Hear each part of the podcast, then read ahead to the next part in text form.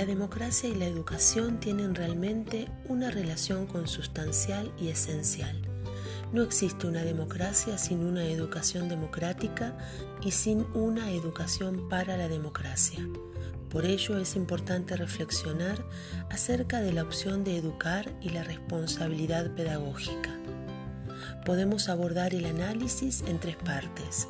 Una, en torno a ciertas experiencias fundamentales otra que son los imperativos y una tercera vinculada a palancas que se debieran accionar hoy en día.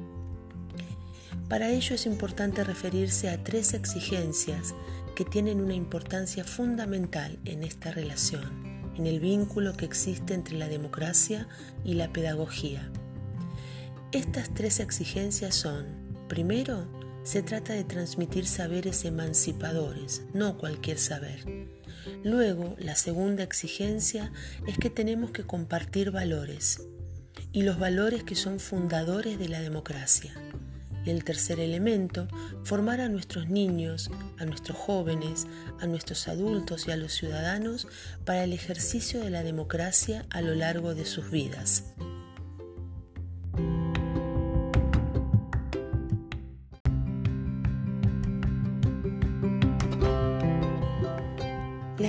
Transmite saberes, pero la escuela democrática transmite no cualquier saber y no de cualquier manera.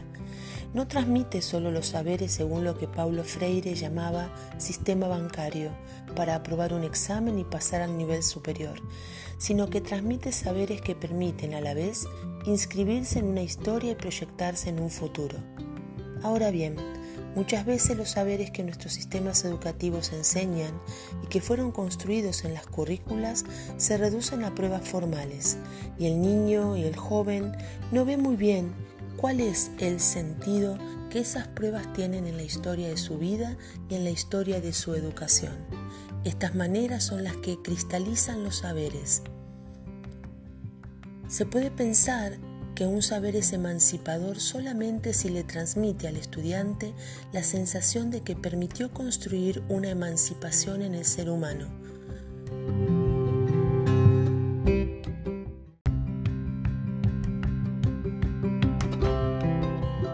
Estamos frente a saberes que perdieron su sentido, su significación en la historia de los hombres y que el estudiante no puede percibir en su capacidad emancipadora.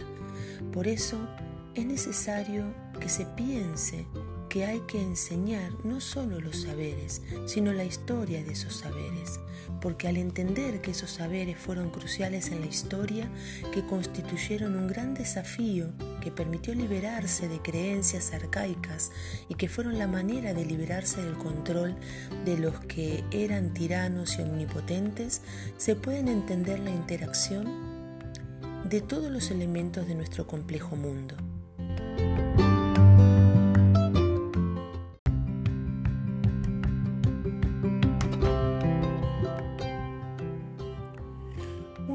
Principales objetivos de la educación democrática es transmitirles a nuestros hijos que los saberes fueron y siguen siendo una herramienta de emancipación para los hombres y las mujeres. Y los niños de hoy, cuando aprenden, viven demasiado los saberes como una forma de sumisión frente al adulto. Para un niño aprender a leer no debería ser someterse a la intención de un adulto, sino acceder a una libertad, acceder a la lectura que le permite liberarse de la palabra de aquellos que le hablan constantemente. Tampoco acceder a la escritura es solo aprender reglas o reproducir modelos, ya que descubrir y acceder a una herramienta de comunicación que es rigurosa permite expresarse y también desarrollar mejor el pensamiento. Cuando el niño empieza con la escritura, no entiende que este aprendizaje le dará la posibilidad algún día de escribir una carta de amor o una carta de insultos, una carta de protesta.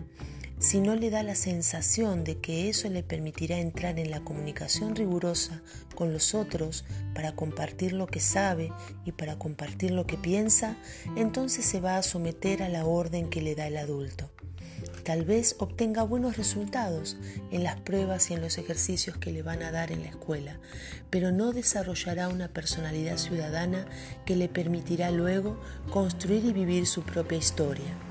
Aun cuando nos parezca difícil y complicado, debemos explicarles a los alumnos que la ortografía, la historia, la física son conquistas de la inteligencia humana en contra del autoritarismo y de la tiranía. Ellos tienen que entender que cuando Galileo afirmaba que, es la Tierra la que gira alrededor del Sol, no era con el fin de construir una prueba para un examen destinado a la generación siguiente, sino porque en algún momento Él designa en una situación cotidiana lo que puede emancipar a los seres de su época. El, alumno tiene que entender que cuando mira un mapa, por ejemplo, está mirando la manera en que Mercator, hace muchos siglos, puso un grupo de países arriba y los países llamados del sur abajo. No es una casualidad, es una construcción histórica que en un momento dado significaba una cierta representación del mundo. Si queremos entender todo lo que está en juego a nivel geopolítico hoy, debemos observar lo que estaba en juego en aquel momento, en aquella representación del mundo. La historia de la geografía, la historia de la física, la historia de la filosofía, la historia de la matemática, la historia de la biología, son la historia de la humanidad. Y esa es la historia que tenemos que compartir, el pasado para que los alumnos entiendan el presente y puedan construir el futuro.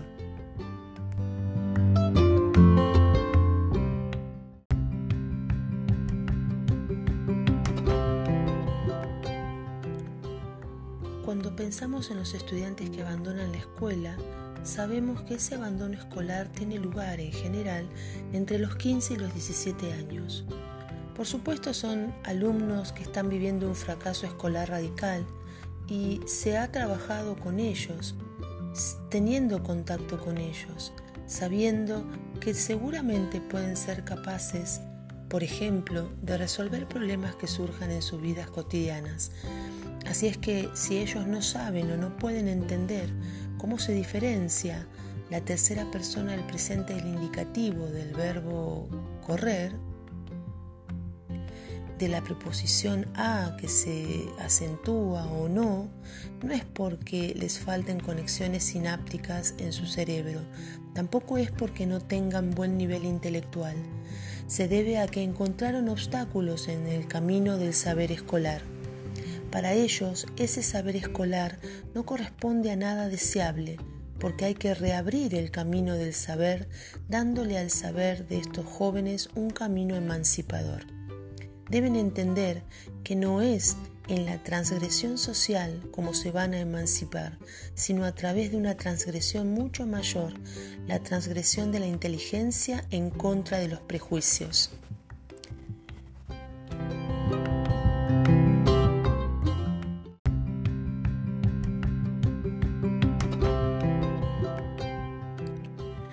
Podemos formular la hipótesis de que una gran cantidad de jóvenes están en una actitud de subversión con la sociedad, en relación con las leyes que esa sociedad les impone.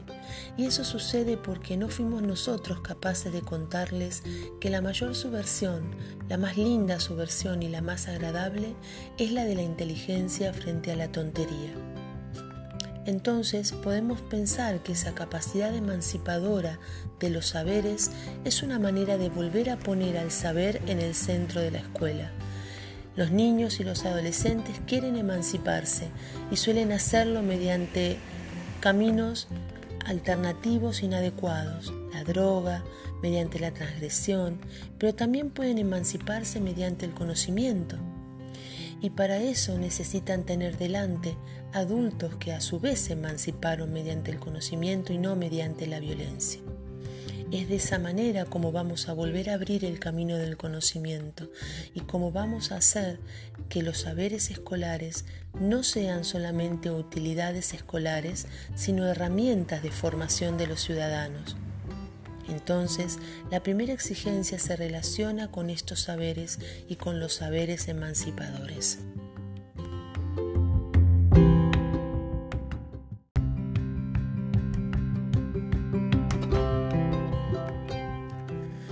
La segunda de estas tres exigencias planteadas consiste en compartir con nuestros estudiantes los valores fundadores de la democracia, y eso es el respeto de la alteridad en la construcción del bien común.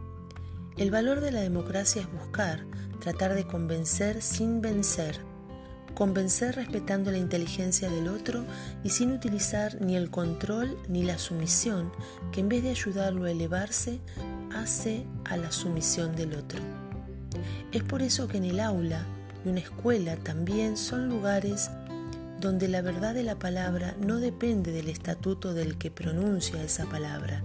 El que tiene razón en la clase, en la universidad, en el profesorado y en la democracia no es el más fuerte, no es el que grita más ni el que presiona a los demás, es el que sabe convencer. Necesitamos volver a descubrir ese valor fundamental constantemente en la democracia. Se trata del valor de la convicción sin humillación. No es fácil para un docente trabajar de esa manera, porque por supuesto el docente conoce ese saber antes que el estudiante y tiende a pensar que si se resiste al saber, él necesita romper esa resistencia, necesita vencer esa resistencia por medio de la seducción o forzando al estudiante. Y eso evidentemente no sirve.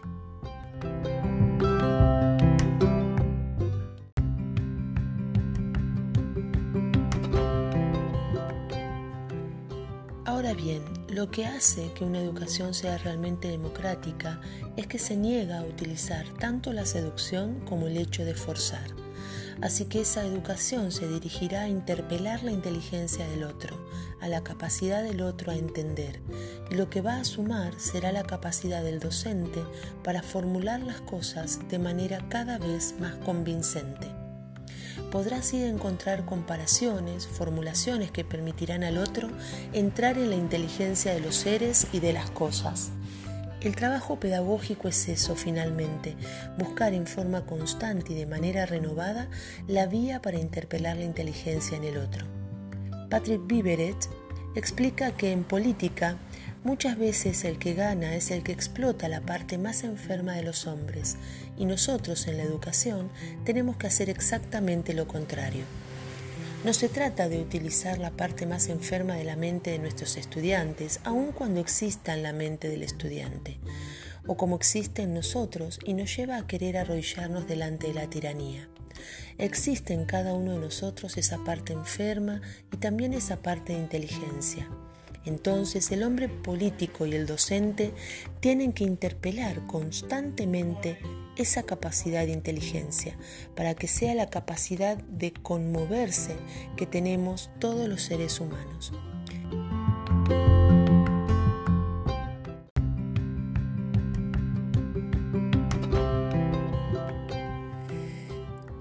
Podemos creer realmente en ello y pensar que esto tiene grandes consecuencias sobre el trabajo pedagógico que hacemos día a día.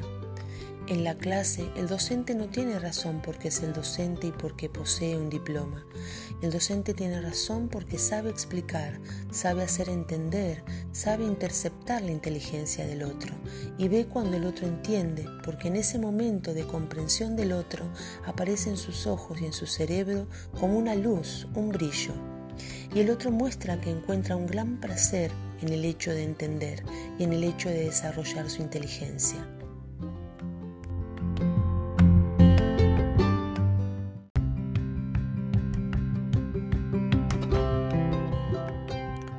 El filósofo francés llamado Marcel Gauchet explica que en el mundo entero la modernidad invirtió la relación entre mente y cuerpo. Afirma que tradicionalmente en la historia los hombres sufrieron a través de su cuerpo y se liberaron gracias a su mente. Sin embargo, hoy en día el ser humano moderno quiere en primer lugar gozar a través de su cuerpo y vive el acceso al pensamiento como un sufrimiento. Diría que gran parte de la dificultad que encuentran nuestros jóvenes está en esa lógica justamente. Buscan sin cesar el placer del cuerpo y utilizando incluso a veces sustancias, productos adictivos o prácticas adictivas también para estimular en forma constante el cerebro y viven el acceso al pensamiento como un sacrificio.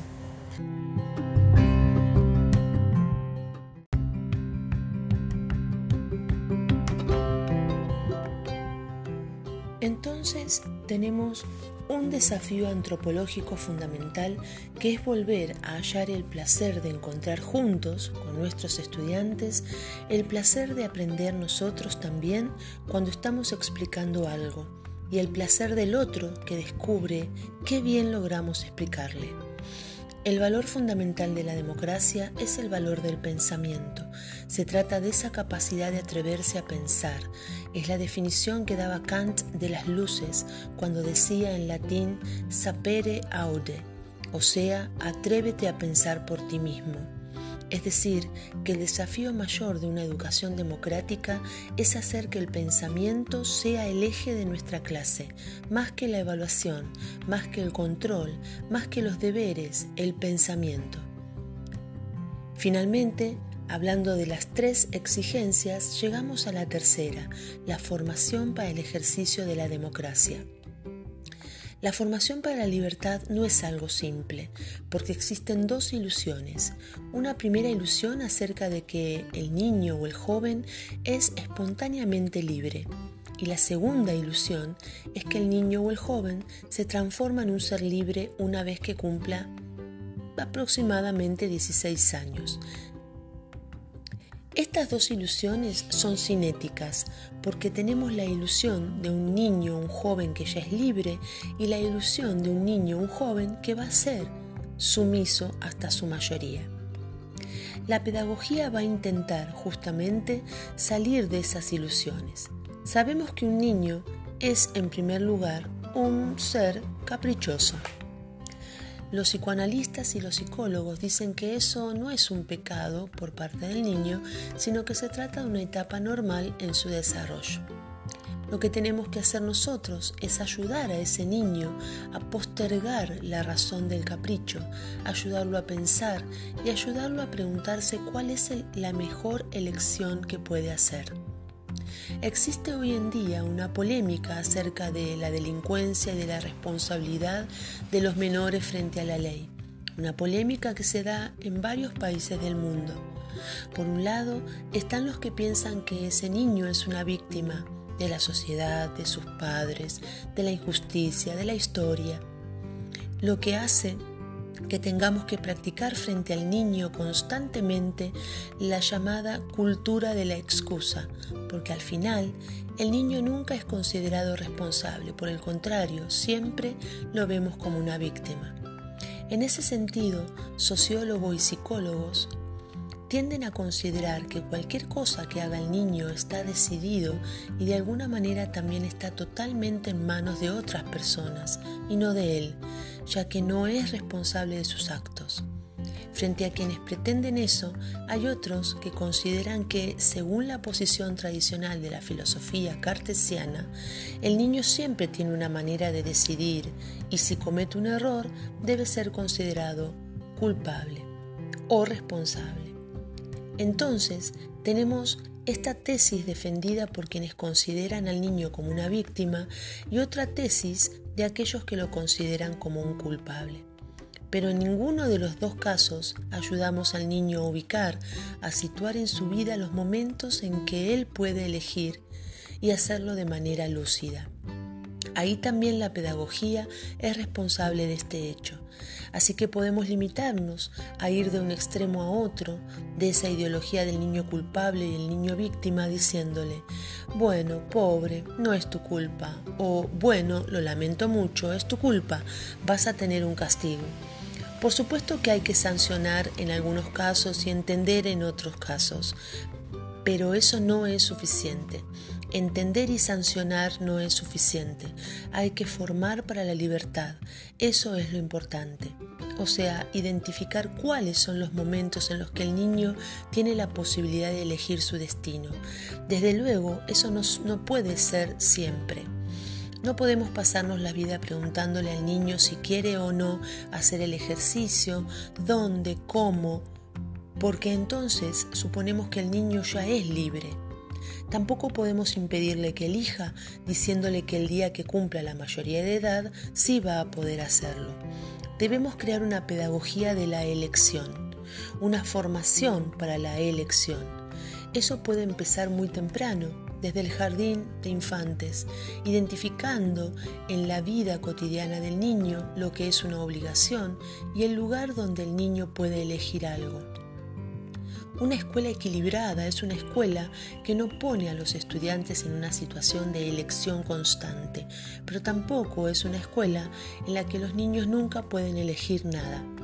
Es una escuela que sabe identificar cuáles son las elecciones que van a permitir formar al niño y trabajar sobre esas elecciones cuando el niño, de alguna manera, pueda hacerlo. Hay cosas muy simples que ni siquiera requieren que el ministro de Educación las autorice. Si le decimos al niño, en vez de hacer el ejercicio 32 de la página 34, pueden hacer el ejercicio 33, no vamos a estar transgrediendo ninguna regla, pero tal vez en ese momento podemos lograr despertar en la cabeza de ese niño un comportamiento analítico, porque él se va a preguntar primero, ¿por qué me hacen elegir? ¿Y cuál es el más fácil de los dos ejercicios? Y para saberlo necesitará tener una buena idea acerca de lo que contiene cada ejercicio. Y entonces a través de eso podremos empezar a suscitar en él un comportamiento modesto, pero un comportamiento ciudadano un comportamiento que analiza las opciones, que elige algo asumiendo el resultado, no un comportamiento basado en el entusiasmo y en la sola velocidad de elegir.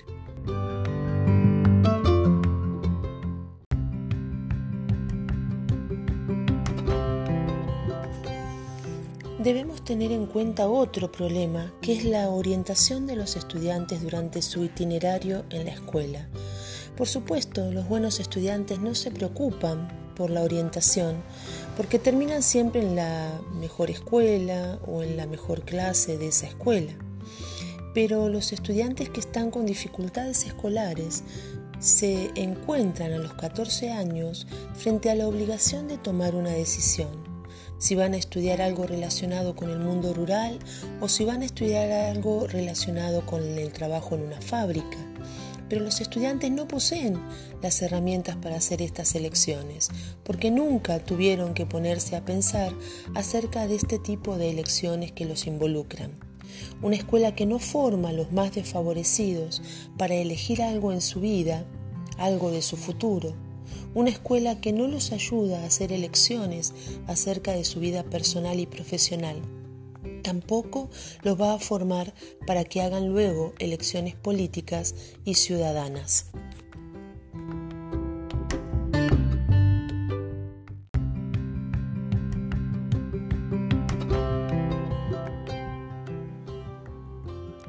Podemos pensar en tres imperativos pedagógicos que son fundamentales en nuestra cotidianeidad ya que una escuela democrática debe enseñarles a sus estudiantes a postergar, a simbolizar y a cooperar. En esta sociedad donde las cosas son cada vez más rápidas y estamos tendiendo a administrar nuestra vida mediante mensajes de celular o con otras redes, es muy importante aprender a saber postergar una decisión hay que aflojar esa presión que existe entre pulsión y acto. Hay que darle tiempo al pensamiento para que pueda realizar hipótesis. Hay que dejar que la pulsión sea analizada en su totalidad por nuestra inteligencia. Y eso necesita tiempo.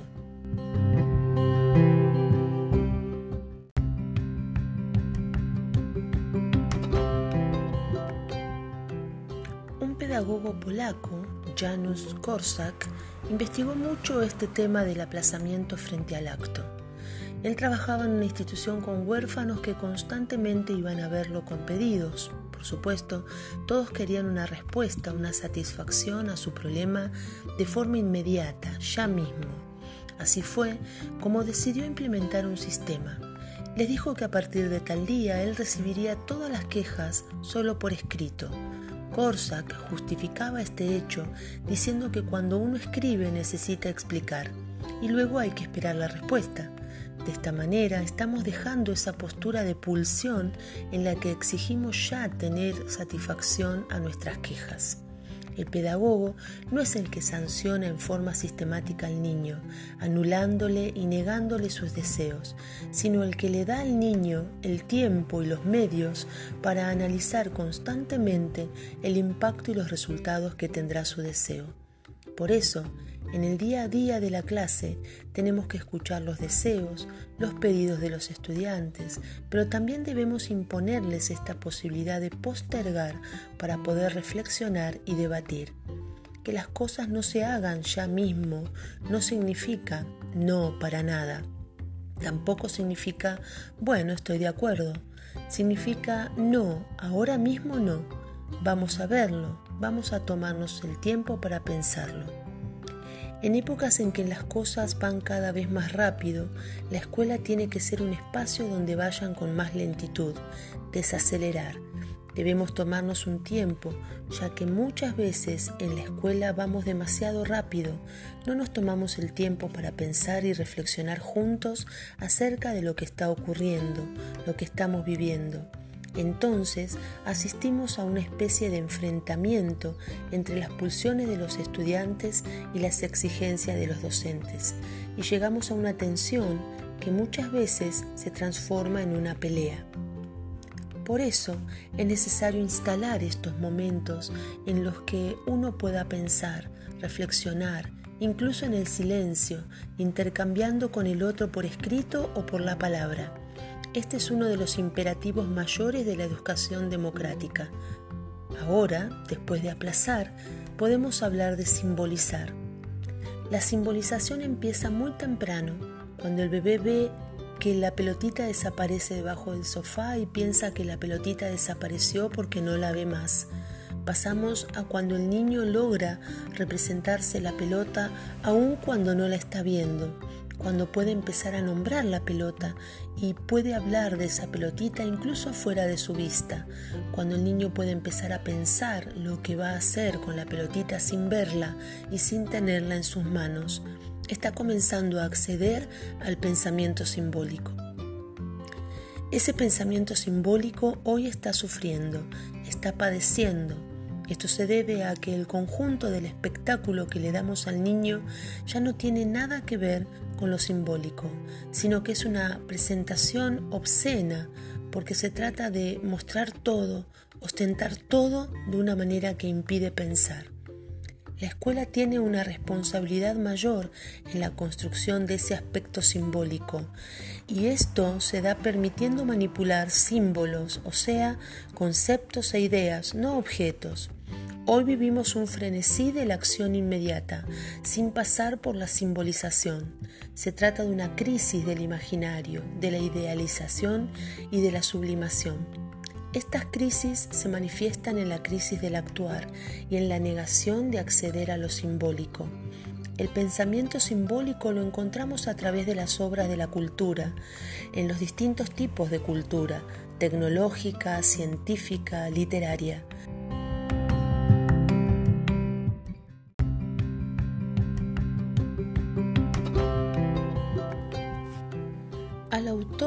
De esa obra le damos la posibilidad de manipular esos símbolos que están en su mente, en su persona.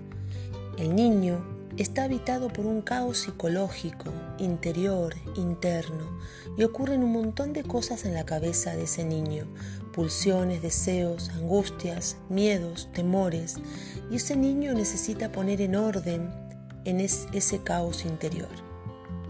Si volvemos a leer las páginas de la Metamorfosis de Ovidio, veremos que él escribe el caos interno en el cual el niño, el adolescente, el joven, incluso el adulto se encuentra a veces. Es mediante un lenguaje articulado, mediante la cultura, como podemos salir de ese caos. Porque la cultura es compartir formas simbólicas que permiten entenderse y entender el mundo que nos rodea. Dado que es esencial en una democracia luchar por la justicia social, por una distribución más equitativa de los bienes materiales, también es necesario luchar por una igualdad de acceso a las formas simbólicas y por ende a las formas de expresiones artísticas y culturales. Es lo que nos permite nombrar, ponerles una palabra a las cosas, nombrar lo que nos habita, nos permite entender el mundo y nos permite también decidir lo que queremos hacer con ese mundo. Si no ayudamos a ese niño a ordenar el caos interno que tiene, él irá a buscar sus límites y su propio caos en la transgresión, en el exterior. Si el niño no logra adentrarse en su mente para entender lo que hay allí, para entender lo que vive, va a empezar a ir por un camino de escalada de la violencia, porque buscará desesperadamente los límites que no supo darse a sí mismo. Ahí el acceso al pensamiento simbólico resulta esencial. Por eso es importante contar y contar y contar y contar cuentos a los niños, a los jóvenes y a los adultos. Hay que contar la ciencia, los mitos fundadores y la filosofía. Hay que contarles todo aquello que los seres humanos elaboraron, lo que da forma y sentido a este caos interno que tenemos.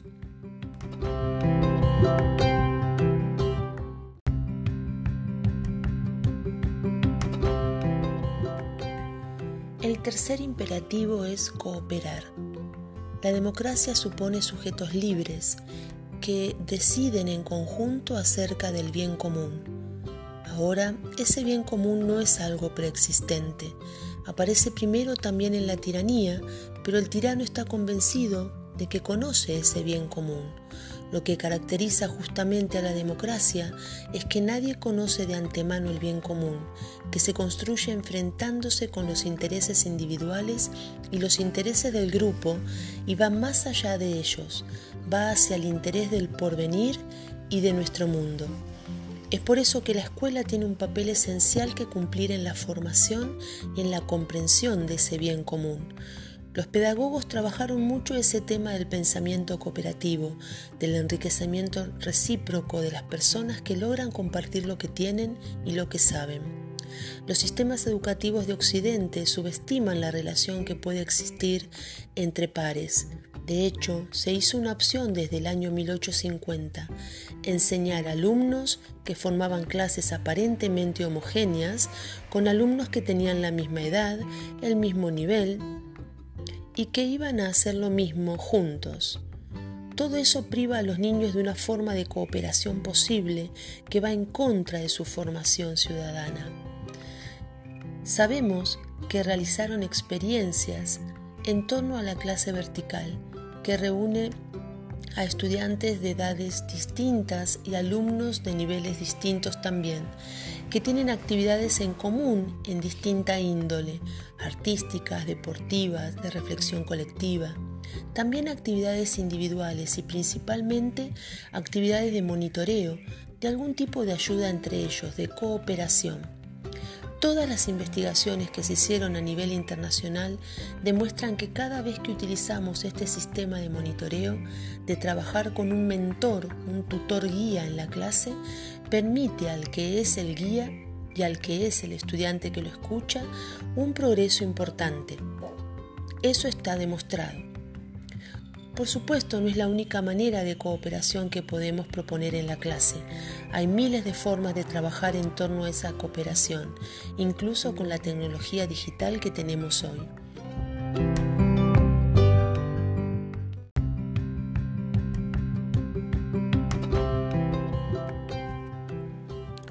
En países donde se entregaron netbooks a los estudiantes y donde cada alumno de la escuela pública tiene una netbook, podemos decir que la computadora puede ser simplemente una relación cara a cara del individuo y la pantalla, pero también puede introducir nuevas formas de cooperación y construcción colectiva, como lo que llamamos economía contributiva, o sea, una economía que no se basa en el intercambio mercantil de bienes materiales, sino en el hecho de poder compartir los saberes entre humanos.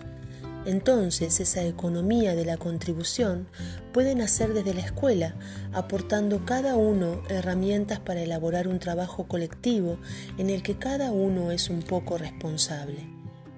Podemos insistir en este punto porque la introducción de las computadoras en las escuelas es un factor importante para no dejar que la brecha digital vaya aumentando.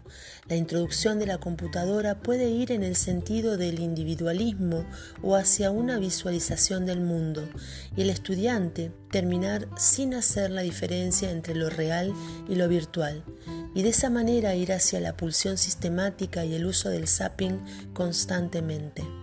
Las tecnologías digitales pueden cambiar las herramientas para el intercambio de saberes en herramientas que permitan la cooperación. Para eso cada estudiante debe tener la posibilidad de redactar su propio texto, su propio trabajo. La computadora permite construir entre varios un texto colectivo en el que cada persona va a tener una cooperación importante. La computadora permitiría acceder a árboles de conocimiento, a redes de conocimiento, y eso nos facilitaría adentrarnos en una democracia, en un mundo que no estaría basado en el intercambio de bienes estandarizados, sino en el intercambio de valores compartidos y comunes.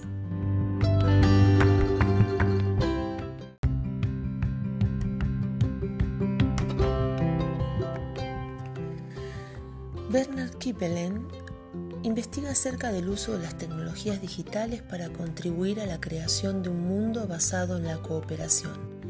Él demuestra que la economía de la contribución podría cambiar la naturaleza de los debates en nuestra sociedad y permitiría que esos debates se volvieran más democráticos.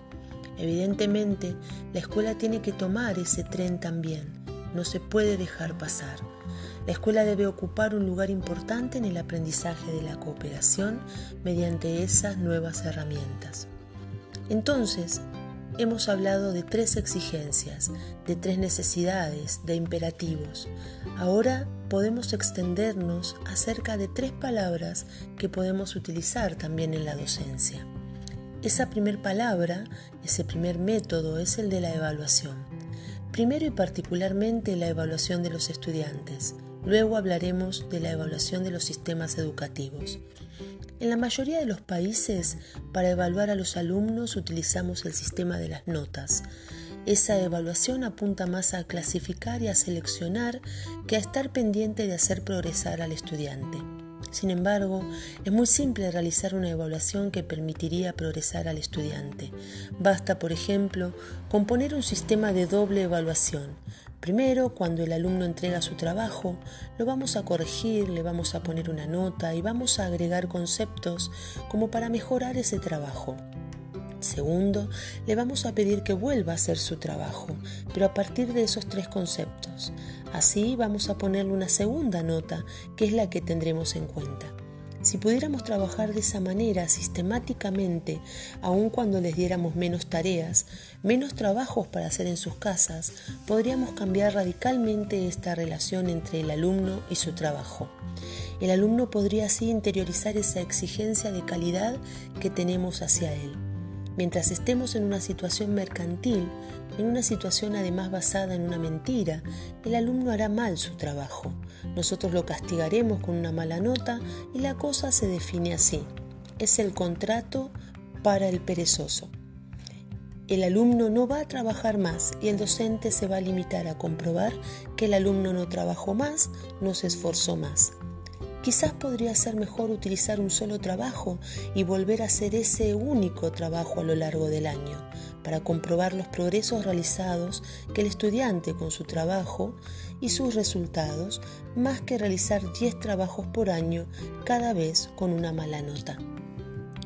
Por eso es importante la pedagogía que utilizan los artesanos en la Edad Media cuando recorrían Francia. Los aprendices de artesanos iban de artesano en artesano y entonces en ese sistema el único aprendizaje que cuenta es la obra maestra de ese artesano una vez que se terminó de formar. El aprendiz tiene que realizar una obra maestra y su maestro lo va a acompañar hasta que termine la obra. Esa obra de la Edad Media podía ser, por ejemplo, una escalera hecha en miniatura o la maqueta de un puente. Hoy, para el alumno, esa obra maestra tendría que ser de distintas cosas.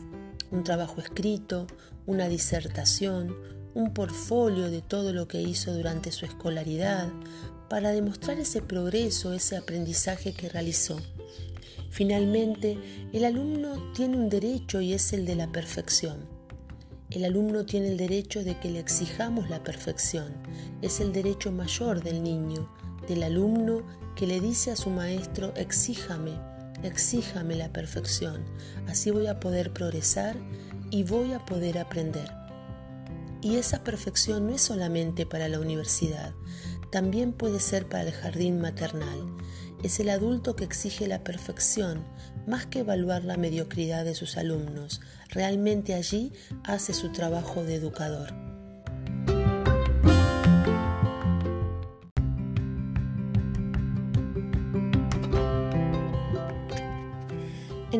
Países lo que les interesa a los responsables de la educación nacional y a los directivos, los líderes del Estado, es que haya un profesor para cada aula y que los padres estén contentos. O sea, que el sistema esté organizado según el principio de la mejor gestión, de la mejor administración posible. Lo prioritario no son las finalidades del sistema educativo, sino sus modalidades modalidades que se consideran como modalidades estabilizadas. En general, una democracia se caracteriza por el hecho de que en el sistema político las modalidades se deducen de las finalidades y no lo contrario. O sea que se indican claramente cuáles son las finalidades deseadas tanto para los estudiantes como para los docentes y para las escuelas. En una democracia, el Estado tiene una verdadera legitimidad y es decidir acerca de las finalidades, de los principios democráticos. Sin embargo, democracia no es sinónimo de burocracia. Lo que caracteriza una verdadera democracia es que las modalidades se les dan a los actores. Ahora bien, lo importante es preguntarse si los actores respetan las finalidades. En algunos países, existe exactamente lo contrario. Los establecimientos escolares respetan las modalidades, las clases, los profesores, los alumnos, los programas, etc. Todo el mundo obedece a esa modalidad, a la vez que todo el mundo ignora por completo cuáles son las finalidades y hace lo que quiere en materia de finalidades. Entonces tenemos una especie de liberalismo total en cuanto a las finalidades y un control tecnocrático absoluto sobre las modalidades. Eso es uno de los mayores pecados de las democracias. En nuestros países democráticos se necesitan finalidades educativas claras, se necesitan contratos educativos entre la nación y la escuela para ello tiene que existir una confianza entre los actores. Si esos actores logran inventar modalidades más pertinentes para alcanzar finalidades, eso es una muestra de inteligencia, de imaginación.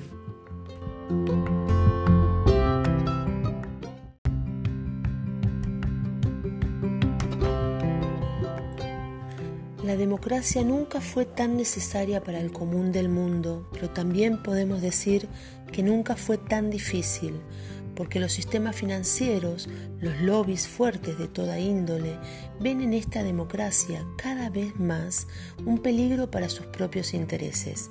Y tienen razón, porque la democracia es un peligro, es un peligro para los lobistas, para los mercantes, para todos los mercados del mundo. No por eso tenemos que bajar los brazos, sino que en este momento la democracia necesita una plusvalía pedagógica y ya Rousseau en 1782, cuando publicó en el mismo año el contrato social y el Emilio, dijo, no existe una democracia sin una educación democrática y para la democracia, porque la educación es el futuro y la democracia es la preparación de ese futuro.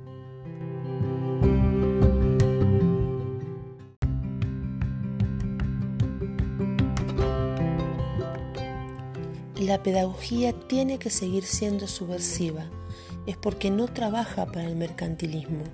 Vivimos en un mundo donde sabemos que las riquezas no son infinitas. En este mundo sigue existiendo una sola riqueza infinita, que no es el petróleo, no es la energía nuclear, tampoco es la soja, son los hombres y las mujeres, son nuestros hijos, porque esa energía es renovable de manera infinita y es la única riqueza inagotable.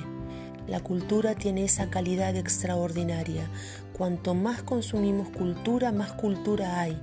contrariamente a los enfoques mercantilistas que sostienen que cuanto más consumimos mercaderías, más desaparecen.